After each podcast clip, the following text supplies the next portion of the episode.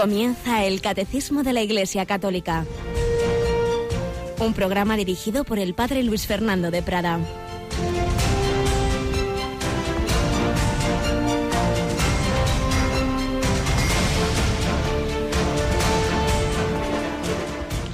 Cristo ha resucitado, aleluya. Verdaderamente ha resucitado, aleluya. Un cordialísimo Pascual, saludo Pascual, muy querida familia. Seguimos, claro que sí, en esta octava de Pascua disfrutando de esa noticia, como os decía ayer, en es tradición, sobre todo en países del este de Europa, los cristianos cuando se saludan en estos días lo hacen con esas palabras que acabamos de recordar.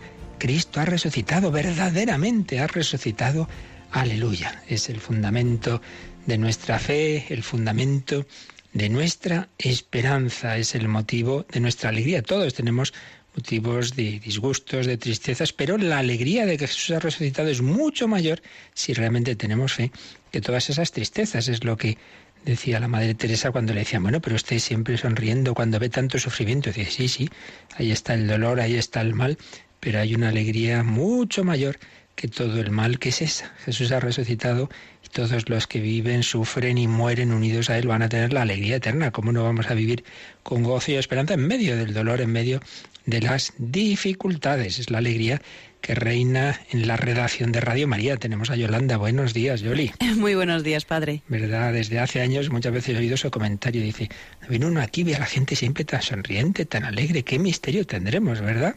Pues que Cristo ha resucitado. y claro que sí, y que está María causa de nuestra alegría. Pues sí, es una gran alegría, esa alegría que Jesús iba transmitiendo a los apóstoles. Y esta octava de Pascua vamos leyendo diversas apariciones. En la misa de hoy no es a los apóstoles, parece, sino a unos discípulos. Sabemos el nombre de uno de ellos, Cleofás, es la aparición a los discípulos de Maús. Yo creo que es la más larga, la que se relata con más detalles. No podemos leerla ahora entera, la hemos oído hace un rato cuando se proclama el Evangelio de la Misa en Radio María a las 7 y 25 más o menos. Pero sí quisiera destacaros las tres frases clave de este Evangelio porque son decisivas para nuestra vida. Estas apariciones, estos relatos, por un lado nos cuentan lo que ocurrió, pero por otro lado son signo de la vida cristiana. Aquí tenemos el signo de cuando hay personas que han estado en la iglesia, que han estado más o menos, con mayor o menor fe, no demasiada quizá, pero la que hayan tenido la han perdido. Han perdido la fe, han perdido la esperanza, se han desanimado, han dejado la iglesia, han dejado la comunidad, el grupo, la parroquia, el movimiento y están desanimados. Si se iban a Emaús, entonces les acerca Jesús, no lo reconocen. ¿Y de qué estáis hablando? Quiere que desembuchen cuando estamos mal. Tenemos que abrir el corazón, no debemos quedarnos las cosas. Es el típico error. No, no, ya, ya iré a verte cuando esté animado. Ya, ya le visitaré, señor cura. Pero hoy no, que estoy mal, que estoy mal. Pero hombre, si es justo cuando más hay que ir. Cuando uno está triste, desanimado, cuando tiene también quizá la sombra del pecado, es cuando necesitamos al Señor. Pues no vamos. Entonces el Señor va a ellos. Buen pastor busca las ovejas, quiere que le cuenten. ¿Pero de qué estáis hablando? Pues lo que habla todo el mundo. Jesús en Nazareno, que esperábamos. Esta es la primera frase clave. Nosotros esperábamos. Esperábamos que nos salvara y sin embargo ya ves, desde hace tres días ya que murió, que fue crucificado, nosotros esperábamos. Pues ahí podemos poner las veces que nosotros nos desanimamos, perdemos la esperanza en el Señor, en la Iglesia, en las personas y le echamos la culpa a Dios en nosotros mismos y vamos ahí como eternos desencantados de la vida. ¿Qué esperabas tú de tu vida, de la Iglesia, de tu familia? esperabas de tu esposo, esposa, de tus hijos, de tus padres, habías hecho quizá de ellos un Dios, un plan demasiado bonito, todo iba a ser perfecto. Hombre, que no estamos en el cielo, en esta vida todo es limitado y sobre todo en nuestros planes nunca metemos la cruz. Y esto es lo que les pasó a estos discípulos. Nosotros esperábamos que él iba a liberar a Israel, pero fíjate lo que ha pasado. Primera frase clave, nosotros esperábamos. Segunda frase clave es cuando Jesús, después de, de escucharles, primero escucha pacientemente y luego ya les dice, qué necios y torpes sois para creer lo que dijeron los profetas. No era necesario que el Mesías padeciera eso y entrara así en su gloria. No era necesario. Segunda frase. Te la dice Jesús hoy a ti. Pero hombre, eso que tanto te ha desanimado, hecho quizá perder la fe. Pero acaso no estaba ya anunciado, pero no está en el plan de Dios, pero no era necesario que maduraras así. Acuérdate aquella vez que lo pasaste tan mal y luego te diste cuenta que te vino bien, que ahí maduraste, que te hiciste más humilde, más comprensivo de los demás. No era necesario, no era necesario. Pues también hoy nos lo dice el Señor a nosotros. Eso que, sí te cuesta, pasas mal, no es necesario, no era necesario. Y entonces les va explicando lo que en el Antiguo Testamento se refería a él. Y, y, entonces ven que sí que estaba anunciada la pasión del Mesías. No había motivo para, para ese desánimo. Y ya al caer la tarde de ese domingo de Pascua, Jesús hace que va a seguir de camino, llegan a Emaús y lo que quiere es que le pidan, quédate con nosotros, porque atardece y el día va de caída. Quédate con nosotros. Tercera frase clave. Pues también se la decimos nosotros, Jesús, quédate con nosotros hoy, esta Pascua y siempre. No queremos volver a las tinieblas de antes, no queremos volver a vivir sin esperanza, sin alegría. Quédate con nosotros. Y se ha quedado. Yo estaré con vosotros todos los días hasta el fin del mundo. Se ha quedado en la iglesia, en los sacramentos, muy especialmente en la Eucaristía. De hecho, le reconocieron al partir el pan, expresión típica de los primeros cristianos para hablar de la Eucaristía quédate con nosotros. Se lo vamos a decir también nosotros a Jesús. Luego oiremos em, durante el programa una de las canciones que, que, nos hablan de este misterio de Maús, de esta aparición tan bonita. Leerla despacito, capítulo 24 de San Lucas, y apliquémosla a nuestra vida y démonos cuenta de que este Jesús resucitado ha dado fuerza durante 20 siglos a millones y millones y millones de cristianos. Circunstancias muy difíciles. Si recordáis, antes de de la Semana Santa.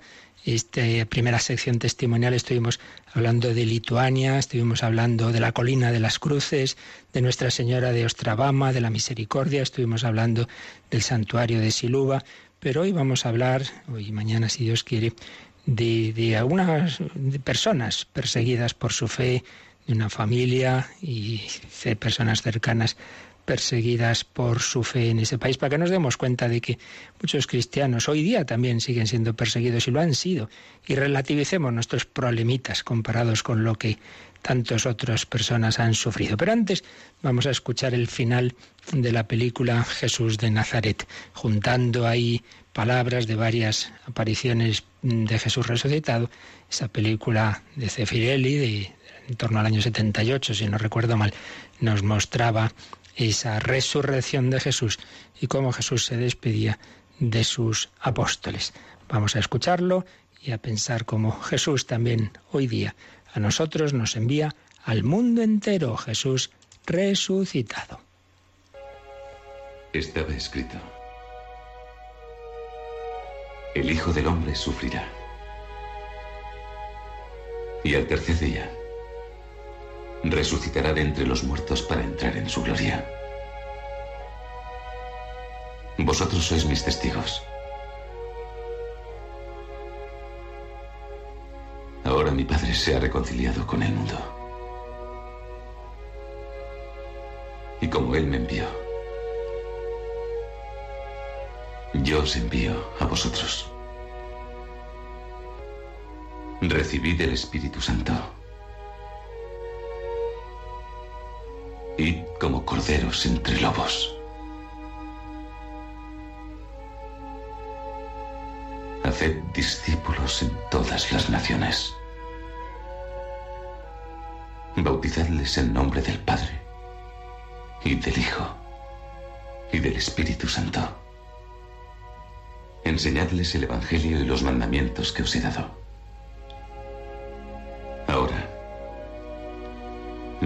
Vez del mundo. Me voy al Padre.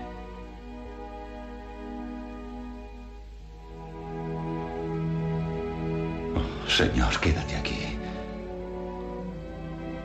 La noche está cayendo. Y el día casi ha terminado.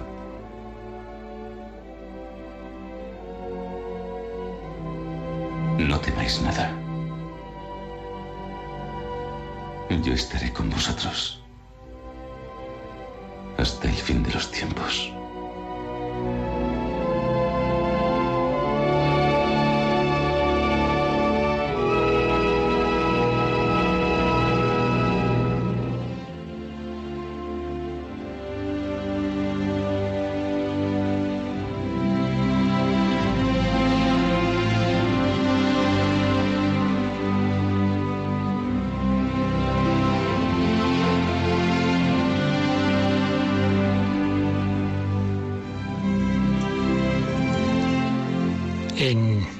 Libro que ya hemos usado varias veces, El baile tras la tormenta, en que José Miguel Cejas recoge testimonios de distintas personas de los países que estuvieron bajo la Unión Soviética.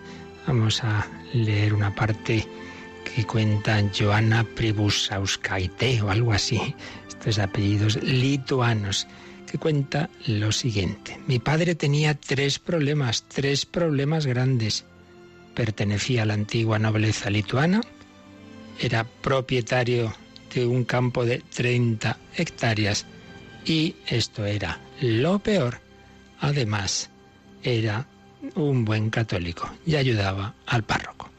Por estas tres causas fue deportado a Siberia el 2 de octubre de 1951 con 45 años, junto con mi madre de 29 y mis cinco hermanos. Fijaos que se estima que entre 1940 y 1953 fueron deportadas a Siberia unas 200.000 personas de los países bálticos, de ellos 120.000 de Lituania. Vinieron de noche, como de costumbre. Dieron unos golpes en la puerta. Abran, abran. Irrumpieron en casa varios soldados del ejército rojo, junto con un oficial civil que llevaba la lista preparada por los colaboradores comunistas locales de los que debían ser deportados. En esa lista estaban los nombres de mis padres y hermanos, pero no el de mi abuela. Usted puede quedarse, le dijeron. No, dijo ella sin dudar, yo voy con ellos. Recordáis quizá la película La vida es bella cuando la mujer de, del protagonista de Guido dice que ella también quiere subir a ese tren. Bien, tienen un cuarto de hora para recoger sus cosas. Mis hermanos no entendían nada. Mi madre hizo un ato con la ropa, puso la comida y las cazuelas en una cesta de mimbre y llenó disimuladamente una bolsa con libros escritos en lituano. Cojan solo lo indispensable, repetían los soldados. Solo deben llevar lo que pueden cargar por sí mismos. Uno de ellos se aproximó a mi madre. ¿Qué llevas en esa bolsa? La ropa de los niños. Les ordenaron subir a un camión donde había otras familias en sus mismas condiciones. Un camión que los condujo hasta la estación. Allí había una fila interminable de vagones de ganado, con pequeñas ventanas altas con barrotes que se cerraban desde fuera. Se acomodaron como pudieron, hacinados junto con otras familias. Hacía frío. Tras una larga espera, el tren comenzó a avanzar entre sollozos y lamentos. Solo les daban para comer un trozo de pan y un tazón de sopa aguada al día agujerearon el suelo del vagón para hacer sus necesidades. Y pronto la sociedad y el hedor se volvió insoportable. Comenzaron a fallecer ancianos y niños que los soldados iban sacando cada vez que el tren se detenía. Y solo cuando el clima lo permitía, les echaban encima alguna paletada de tierra o de nieve a esos cadáveres. ¿Dónde los llevaban? Ningún soldado Ningún oficial contestaba a sus preguntas. Pronto tuvieron la respuesta al ver durante semanas el paisaje de Siberia.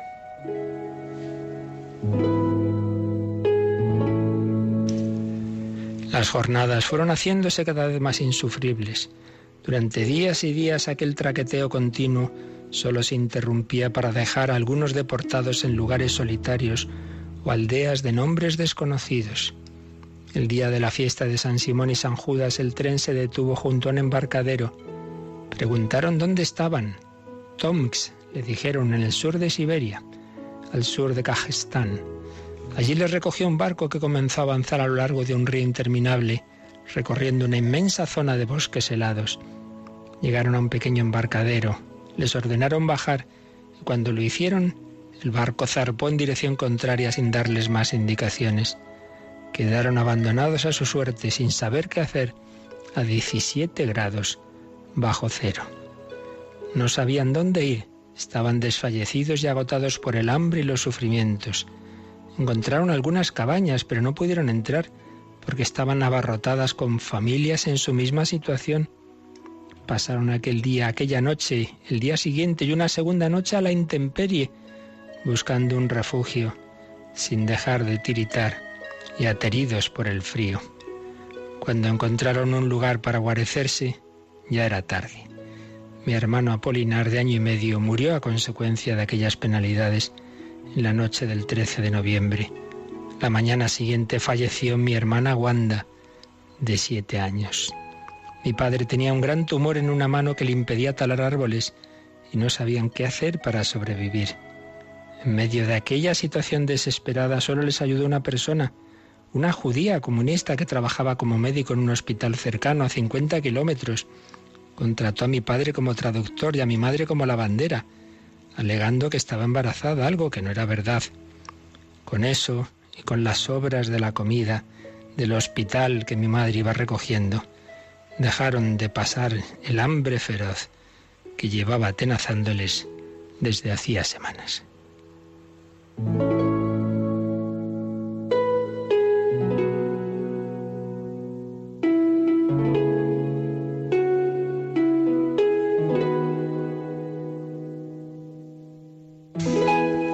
Durante ese tiempo mi padre enfermó, enfermó de escorbuto porque llevaba mucho tiempo sin comer prácticamente nada.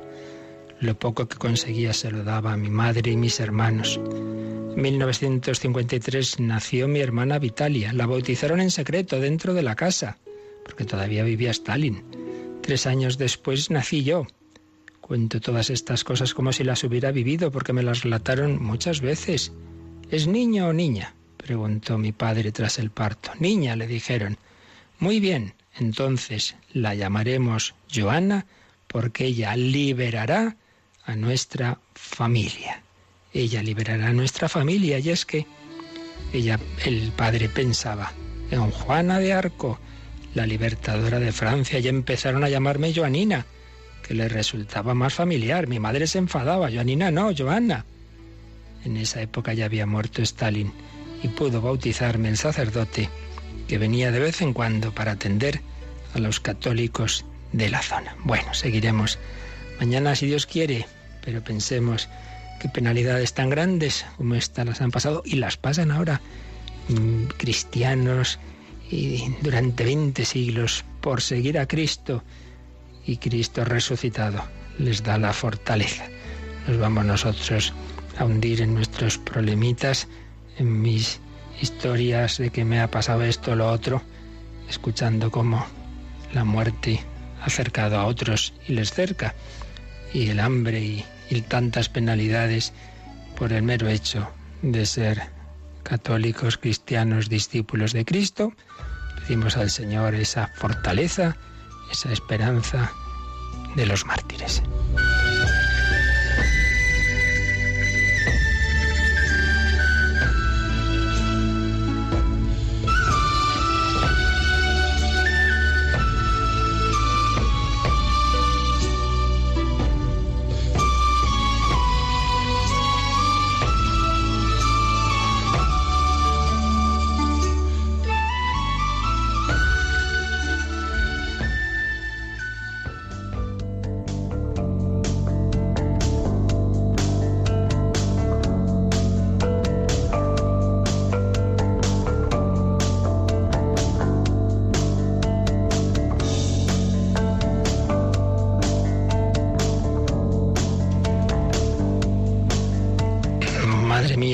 Qué historia, es verdad. Sí, la verdad es que te deja el corazón encogido, pero bueno. Pero bueno, la historia acabará bien, así que ya seguiremos mañana. Dentro de Estaremos atentos. Claro que sí. Bueno, pues todo ello, todo ello, porque Jesús ha resucitado, por eso también en el siglo XX y en el XXI, pues seguimos siguiendo, seguimos, sigue habiendo seguidores de Jesucristo que sí, participamos muchas veces de su cruz, de su muerte incluso, como oíamos la muerte de sus niños, pero también de su resurrección. Misterio pascual. Vamos a releer, estábamos comentando el número 654, vamos a acabar de comentarlo un poquito, así que lo releemos. 654. Hay un doble aspecto en el misterio pascual. Por su muerte nos libera del pecado, por su resurrección nos abre el acceso a una nueva vida Esta es, en primer lugar, la justificación que nos devuelve a la gracia de Dios, a fin de que, al igual que Cristo, que resucitado de entre los muertos, así también fue resucitado entre los muertos, así también nosotros vivamos una nueva vida. Consiste en la victoria sobre la muerte y el pecado, y en la nueva participación en la gracia realiza la adopción filial porque los hombres se convierten en hermanos de Cristo, como Jesús mismo llama a sus discípulos después de su resurrección. Id, avisad a mis hermanos, hermanos no por naturaleza, sino por don de la gracia, porque esta filiación adoptiva confiere una participación real en la vida del Hijo único, la que ha revelado plenamente en su resurrección. Pues bien, ya hemos estado comentando estos días lo que significa este misterio pascual. En Cristo significa que Él, siendo el Hijo de Dios, se ha bajado, primero pues simplemente por el hecho de, de criador a criatura, de hacerse hombre, pero además es que ha tomado una vida humana pues en las condiciones de más mayor humildad y sencillez. Podía haber escogido el Imperio Romano, pues no, escoge una pequeña nación, Israel, podía haber nacido en Jerusalén, pues pues no, nace en Belén y vive en Nazaret una pequeña aldeíta, podía haber sido un cargo importante, pues no, está ahí trabajando con su padre, el carpintero, casi diríamos el chapuzas del pueblo, vida pública a la intemperie, sin tener dónde reclinar la cabeza y sobre todo pues esa pasión, esa condena a muerte como blasfemo, como impostor, como el que ha querido hacerse Dios, crucificado con esa muerte que no se permitía a ciudadanos romanos, pero él sí flagelado tampoco se permitía a los ciudadanos romanos, a él sí. Bueno, pues ese bajar hasta el sepulcro y hasta el Seol. Descendió al lugar de los muertos, no solo es que murió un momentito y ya está, no, no, no, no. Participó del estado de separación de cuerpo y alma, ya lo explicamos en su día. Y este Jesús que se ha humillado, que ha bajado, ahora es elevado, ahora es glorificado y ahora el Padre nos lo muestra. Mirad, el que el que me ha obedecido, el que, el que ha sido humilde, ha reparado con su sí sostenido, incluso en la pasión, incluso cuando tanto le costaba, ha reparado vuestros millones de noes. Esa es la redención, el sí humano de una persona divina, que al ser divina tiene valor infinito lo que hace, pero a la vez es uno de la humanidad, es nuestra cabeza. Él ha reparado. Ese es el misterio pascual en Cristo. Ha pasado de la muerte a la vida. Donde abundó el pecado, sobreabundó la gracia. Donde estuvo la muerte está la vida, la resurrección. Pero ahora tenemos que vivir esto nosotros, nuestra participación en el misterio pascual. ¿Cómo participamos en ese misterio de muerte y vida? Bueno, pues en primer lugar, nuestro espíritu, nuestra alma, está muerta por el pecado, primero el pecado original y luego los pecados que podamos tener. ¿Cómo resucita? Pues está claro, por la justificación Dios nos justifica, Dios nos hace justos, Dios nos santifica, nos hace santos, hace que pasemos de la muerte a la vida, en primer lugar por el bautismo. El bautismo es el primer sacramento por el que participamos de la Pascua de Cristo. Pero luego se renueva el bautismo, con, se profundiza en él con la confirmación, que viene a ser como el complemento del bautismo, se alimenta esa vida divina con la Eucaristía, en la Santa Misa se renueva el misterio pascual, Jesús hace presente su sacrificio y nos da a comer ese cuerpo glorioso. Tomad, comed, y así se alimenta nuestra vida cristiana. Y quieras que no, pues recaemos en mayor o menor medida, al menos en faltas veniales, por desgracia muchas veces también en graves y mortales, volvemos a morir a la vida espiritual, nos resucita Cristo con esa renovación del bautismo que es el sacramento de la penitencia, la confesión. Jesús ahí nos resucita. Por tanto, en primer lugar, participamos del misterio pascual cuando nuestra alma muere al pecado y en cambio recibe la vida divina. Una vida divina que nos ha dicho este número, que es la vida de hijos adoptivos, adopción filial, porque los hombres nos convertimos en hermanos de Cristo. Fijaos que es precisamente ahora, en las apariciones de Jesús resucitado, cuando por lo menos en dos ocasiones Jesús llama hermanos a sus discípulos, les dice a las mujeres, id, avisad a mis hermanos y a María Magdalena también, vete y dile a mis hermanos. Y es que por la redención, por el misterio pascual, hemos sido hechos hermanos de Cristo, hijos en el Hijo, nos mete en su casa, en su corazón, en su familia. Entonces somos hijos de Dios, Él es el Hijo eterno, Dios de Dios, luz de luz, nosotros hijos adoptivos, pero que recibimos una verdadera participación, no es, una mera cuestión jurídica, ahora hago como, como que eres mi hijo, no, no, nos da su parte de su naturaleza divina, eso es la gracia, participar de la vida divina, participada en una medida limitada, no, no esa divinidad que tiene el Hijo eterno desde siempre, evidentemente, pero verdadera participación de hijos adoptivos. Me meten en casa, me meten en el corazón de Dios. Por eso termina este número diciendo que somos hermanos, no por naturaleza, no somos Dios, evidentemente, sino por don de la gracia porque esta filiación adoptiva confiere una participación real en la vida del Hijo único, la que ha revelado plenamente en su resurrección. En la resurrección se revela claramente cuál es esa naturaleza divina. Antes estaba escondida su divinidad. ¿Quién diría que era hombre, ese que era Dios, perdón, ese crucificado? Pues, pues no, no, no lo parecía. Ahora sí que sale por todos los poros esa divinidad. Por eso ante él se postran las mujeres, los discípulos, por eso ante el Santo Tomás se arrodilla y dice, Señor mío y Dios mío. Recibimos pues la vida divina. Esta es la primera participación el misterio pascual ya en esta vida. Y la participación definitiva será en la resurrección final, la resurrección de los muertos al final de la historia. Entonces también nuestro cuerpo, que ya estará muerto, salvo los que vivan en ese momento, pues también nuestro cuerpo resucitará, por tanto también él participará del misterio pascual también se realizará ahí ese milagro. El alma resucita del pecado a la gracia, el cuerpo será resucitado y participará de la vida del espíritu, de la vida del alma. Entonces ahí lo será ya Dios todo en todos, también en nuestro cuerpo. Pero a lo que de momento tenemos que cuidar y trabajar es que nuestra vida eh, participe de la vida divina. Por eso aquí hay dos números marginales. En este 654 nos dice que le echemos un ojo a la parte moral del catecismo, la tercera parte de la vida cristiana, y concretamente nos dice el número 1987, donde nos va a explicar esa palabrita que ha usado antes de la justificación. Vamos a leer, Yolanda, este número sobre la gracia y la justificación, 1987. La gracia del Espíritu Santo tiene el poder de santificarnos, es decir, de lavarnos de nuestros pecados y comunicarnos la justicia de Dios por la fe en Jesucristo y por el bautismo. Y nos pone una cita de San Pablo en su carta a los romanos. Y si hemos muerto con Cristo, creemos que también viviremos con Él, sabiendo que Cristo, una vez resucitado de entre los muertos, ya no muere más, y que la muerte no tiene ya señorío sobre Él. Su muerte fue un morir al pecado de una vez para siempre, mas su vida es un vivir para Dios.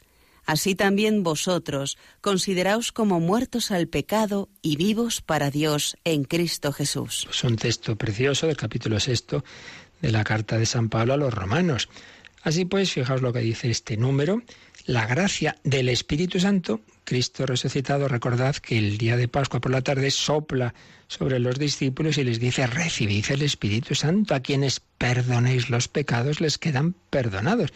Pues bien, dice este número, la gracia del Espíritu Santo tiene el poder de santificarnos, es decir, de lavarnos de nuestros pecados y comunicarnos la justicia de Dios por la fe en Jesucristo. Somos injustos, no damos, ¿qué es la justicia? Dar a cada uno lo suyo. En primer lugar, a Dios no se lo hemos dado, hemos sido injustos con Dios, vivimos separados de Él, vivimos en el pecado, hemos hecho ídolos de las cosas de este mundo. Pues bien, Dios nos justifica no porque yo haga cosas que lo merezcan, sino por la misericordia de Dios que me ha regalado a mi hermano Jesucristo, cuyos méritos, cuyos méritos se me hacen míos por don, por gracia, porque Él es la cabeza de la humanidad. Entonces recibo, sobre todo a través de los sacramentos, empezando por el bautismo, esa justicia de Dios. Y por eso, dice San Pablo, si hemos muerto con Cristo, creemos que también viviremos con Él sabiendo que Cristo ya no muere más, ya no muere más. Su muerte fue un morir al pecado, de una vez para siempre, más su vida es un vivir para Dios. Cristo, como cabeza de la humanidad, mata el pecado en su raíz. Luego, claro, hace falta que lo matemos en nuestra vida de cada uno de nosotros. Por eso acaba diciendo San Pablo, vosotros consideraos muertos al pecado y vivos para Dios en Cristo Jesús. Fijaos esta expresión, qué bonita, quizás se nos haya podido pasar ¿Qué es la vida cristiana? Pues estar vivos para Dios en Cristo Jesús. Yo vivo para Dios en Cristo Jesús. En Él yo llevo mi vida espiritual, vivos para Dios en Cristo Jesús. Y también, explicando esto de la gracia, el catecismo nos remite al número 1900 1996. 1996, en el apartado de la tercera parte, la vida cristiana, la moral, el apartado de la gracia, empieza por este número 1996 que leemos. Nuestra justificación es obra de la gracia de Dios.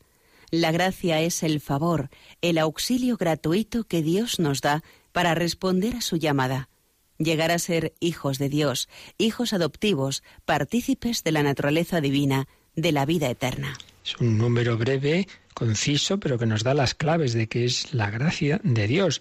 Está luego lleno de citas, esto evidentemente solo ya se explicará si llegamos algún día este número 1996 o quien llegue, pero en cualquier caso aquí está resumido y nos lo el catecismo nos dice que le echemos este ojito, ¿verdad? Nuestra justificación es obra de la gracia de Dios. Yo no me hago bueno por mis fuerzas. La gracia es el favor, es un regalo, el auxilio gratuito que Dios nos da para poder responder a su llamada. Sin esa gracia yo no soy capaz de llevar la vida cristiana. Los mártires no es que sean superhombres más fuertes que los demás, no, reciben esa gracia y el martirio del día a día, el martirio blanco al que todos estamos llamados, las dificultades de la vida, de llevar con paz y serenidad pues esa enfermedad, ese problema familiar, ese abandono, pues para ello necesitamos esa gracia, ese auxilio gratuito que Dios nos da.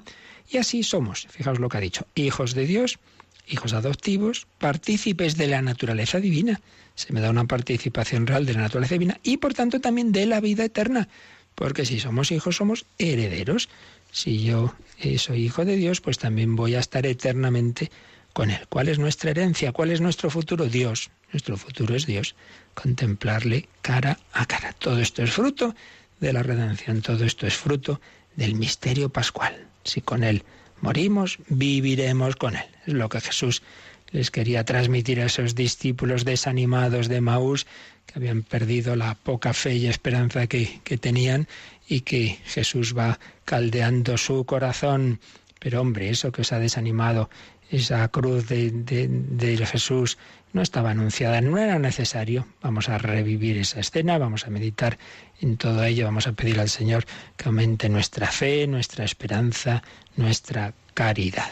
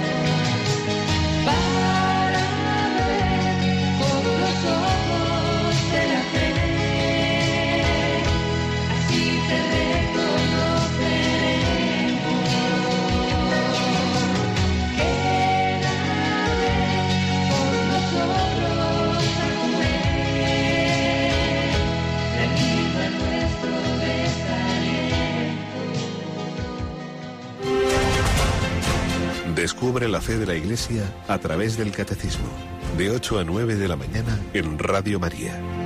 Quédate con nosotros, quédate, reanima nuestro desaliento. Se lo pedimos al Señor Jesús, que quiere caminar con nosotros. Muchas veces no lo reconocemos. ¿Dónde, dónde estás? Pero si está ahí contigo, caminando. Pero estás tan metido en ti mismo, en tus problemas, estás tan encerrado en tus tristezas que las lágrimas no te dejan ver el sol, no te dejan ver a Cristo resucitado. Jesús ha vencido el pecado y la muerte. Vivamos con esa esperanza, con esa alegría. Y de eso nos está hablando este, este catecismo. Estamos, hemos visto el número 654 y vamos al último número de todo este bloque sobre la resurrección y el, y el alcance salvífico de la misma. Vamos a comenzar el comentario del número 655, 655. Lo leemos, Yolanda. Por último, la resurrección de Cristo y el propio Cristo resucitado es principio y fuente de nuestra resurrección futura. Cristo resucitó de entre los muertos como primicia de los que durmieron, del mismo modo que en Adán mueren todos, así también todos revivirán en Cristo. En la espera de que esto se realice, Cristo resucitado vive en el corazón de sus fieles. En él, los cristianos saborean los prodigios del mundo futuro, y su vida es arrastrada por Cristo al seno de la vida divina, para que ya no vivan para sí los que viven, sino para aquel que murió y resucitó por ellos. Bueno, pues un número muy rico, con temas importantísimos para nuestra fe y nuestra esperanza y nuestra vida espiritual, nuestra vida cristiana. Hemos estado viendo cómo participar de la resurrección de Jesucristo, del misterio pascual de Cristo. Y en el número anterior veíamos que ante todo, pues por la vida de la gracia. Mi alma muerta por el pecado resucita, resucitada por la gracia de Dios que me hace hijo adoptivo, que me hace hermano de Jesucristo, que me hace partícipe de la naturaleza divina, que me hace heredero de la vida eterna.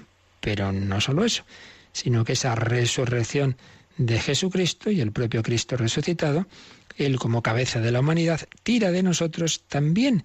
Este nuestro cuerpo participará de esa resurrección. Por eso nos ha dicho este número 655 que la resurrección de Cristo es principio y fuente de nuestra resurrección futura.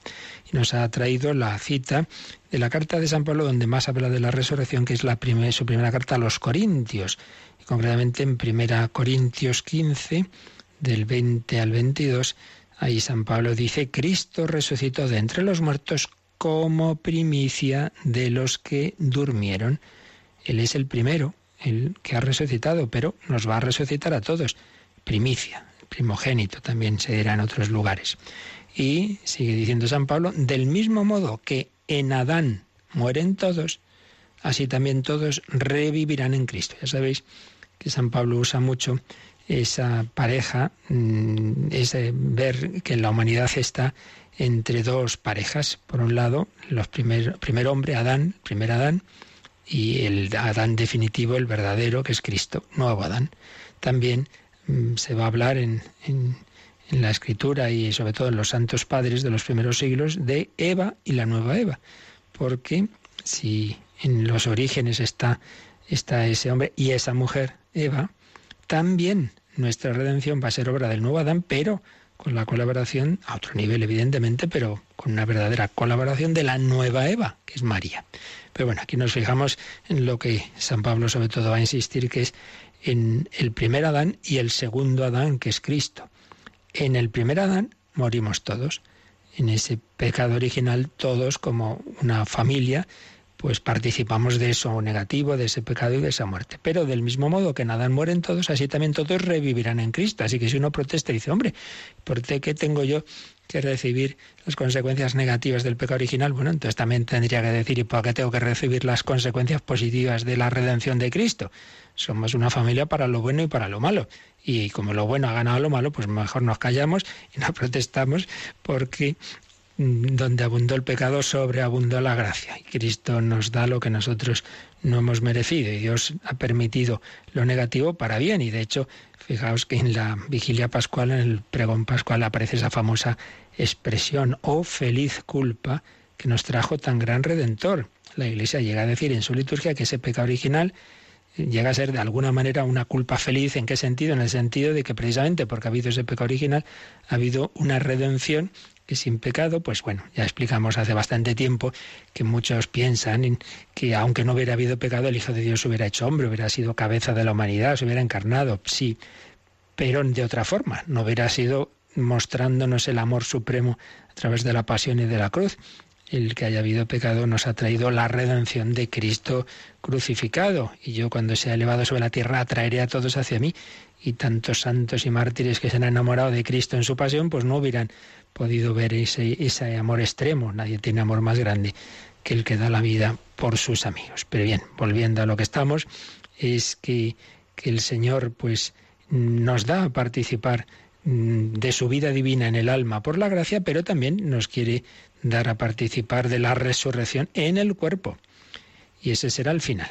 Eh, pero en la espera de llegar a esto, en la espera de que esto se realice, ¿qué pasa entre tanto? Pues nos ha dicho este número que Cristo resucitado vive en el corazón de sus fieles. Jesús se ha quedado en la iglesia, Jesús está en la Eucaristía, pero también si vivimos en la gracia de Dios, entonces si a uno me ama, mi Padre le amará, vendremos a Él y haremos morada en Él.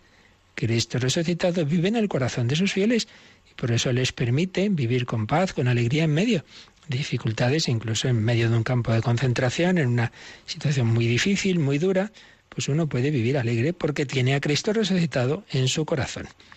En Él, en Cristo, los cristianos saborean los prodigios del mundo futuro. Es una cita de la carta a los Hebreos, Hebreos 6.5. Todavía no disfruto del cara a cara de Dios, pero eh, ya estoy con él. Es como que tú sabes, tienes en casa una obra de arte magnífica, la tienes envuelta, no la puedes contemplar, pero sabes que la tienes. Bueno, ya la veré, pero la tengo, ya estoy contento porque la tengo.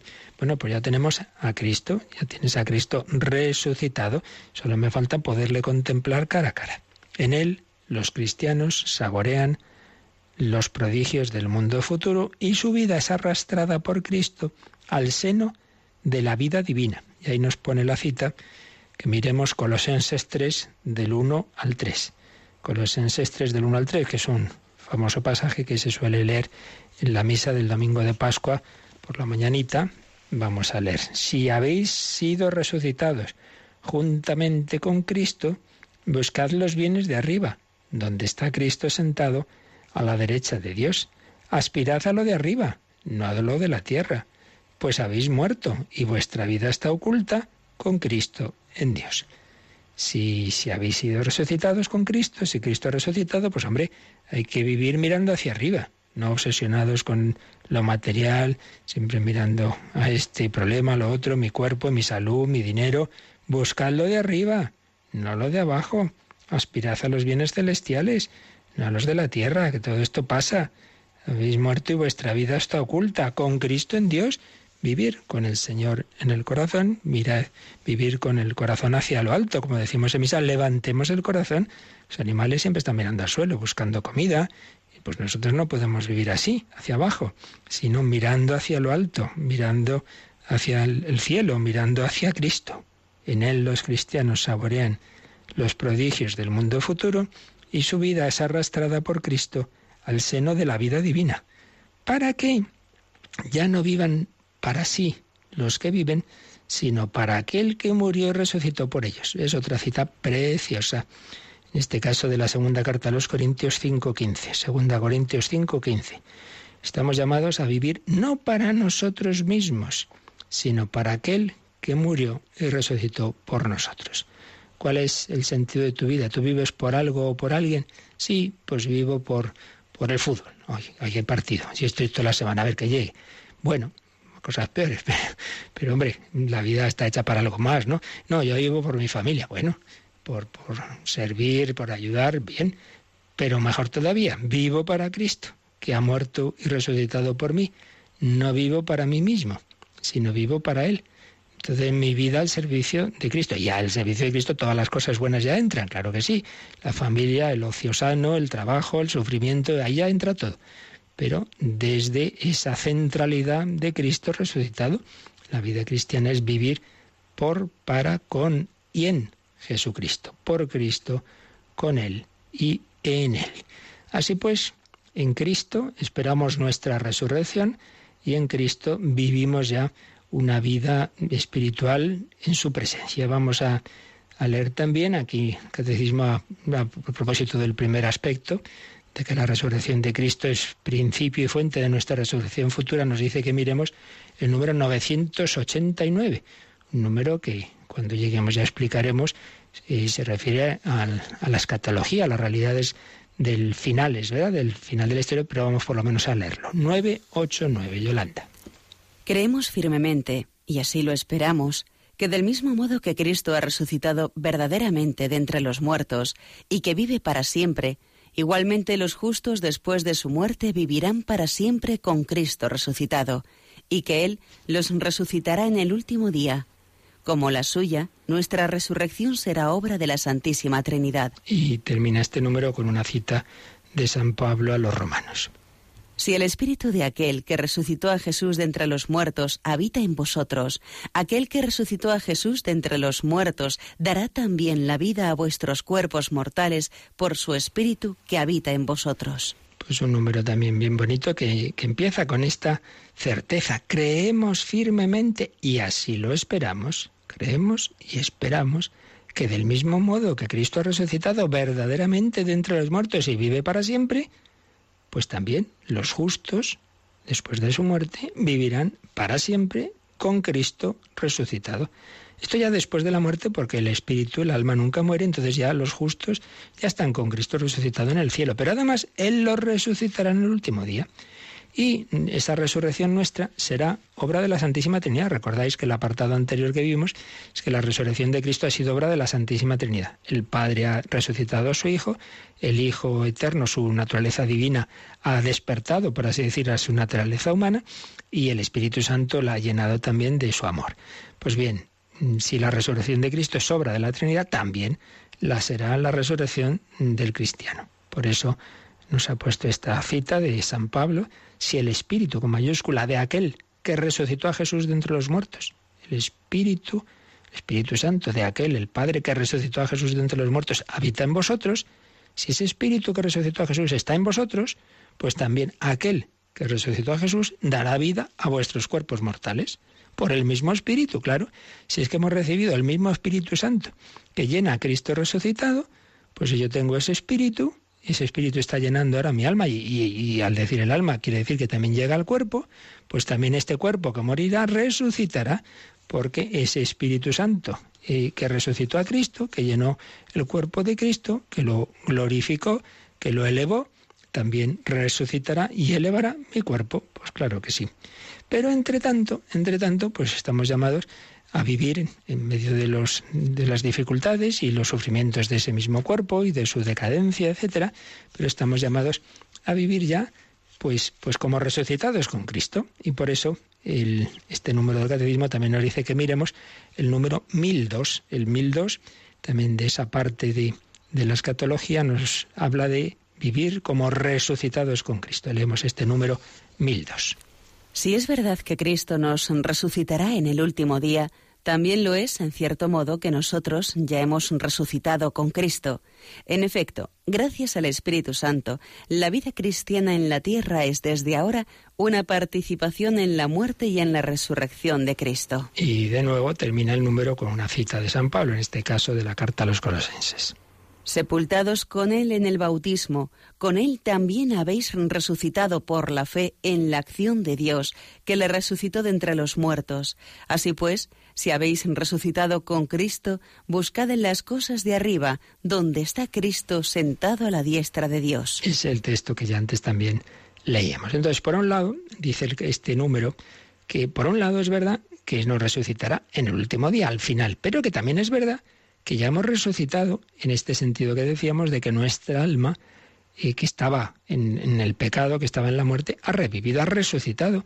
Y la vida cristiana es ya ahora una participación en la muerte y resurrección de Cristo. ¿Por qué? Participación en la muerte en tanto en cuanto vamos muriendo al pecado y a todo lo relacionado con el pecado, el espíritu mundano, el, todo lo que, que nos incita al pecado. Pero, por otro lado, es también participación en la resurrección, porque ya vivimos esa vida divina con Cristo. eh, el corazón está ya hacia, hacia, mirando hacia lo alto. Si habéis resucitado con Cristo, buscad las cosas de arriba, donde está Cristo sentado a la derecha de Dios. Así pues, esta es la vida cristiana, vivir con Cristo, vivir en Él. Ya mañana, si Dios quiere, profundizaremos, porque esto es muy profundo y muy bello, de, lo que implica esa vida cristiana, esa vida espiritual, ese vivir por Cristo, con Él y en Él. Esto es fundamental, pero a la vez esperando la resurrección futura. Bueno, Yolanda, también esperamos que el Señor resucite nuestros sistemas técnicos, porque llevamos una racha en que nuestro sistema telefónico, que de llamadas de los oyentes, estas cosas de la informática y de los nuevos sistemas, las cosas muy nuevas son estupendas hasta que te fallan, ¿verdad? Y parece ser que otra vez se nos ha caído el sistema telefónico. Así que no vamos a poder tener llamadas, por eso me estaba alargando un poquito y no podemos tener esa llamada, así que vamos a dejarlo hoy, pues terminando de nuevo con, con esa, esa alegría de, de la resurrección del Señor que, que, estalla en los cánticos. En este caso vamos a escuchar el Jubilate de Frisina, el maestro Frisina, el maestro de la capilla vaticana. Vamos a escucharlo y después damos la, la bendición. Pues lo importante es eso, que alabemos al Señor, que, que con la resurrección de su Hijo Jesucristo quiere que estemos exultantes, llenos de gozo, de alegría y de esperanza.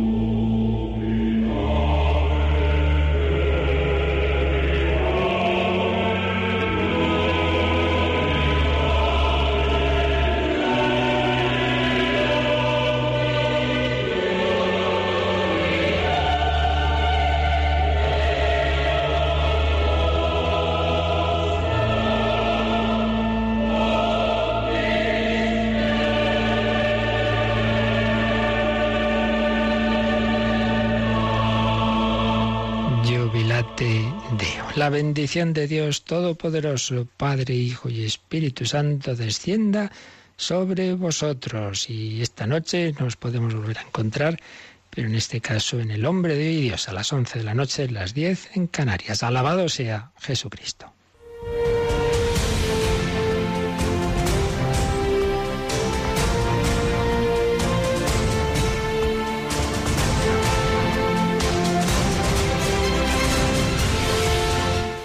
Han escuchado en Radio María el Catecismo de la Iglesia Católica.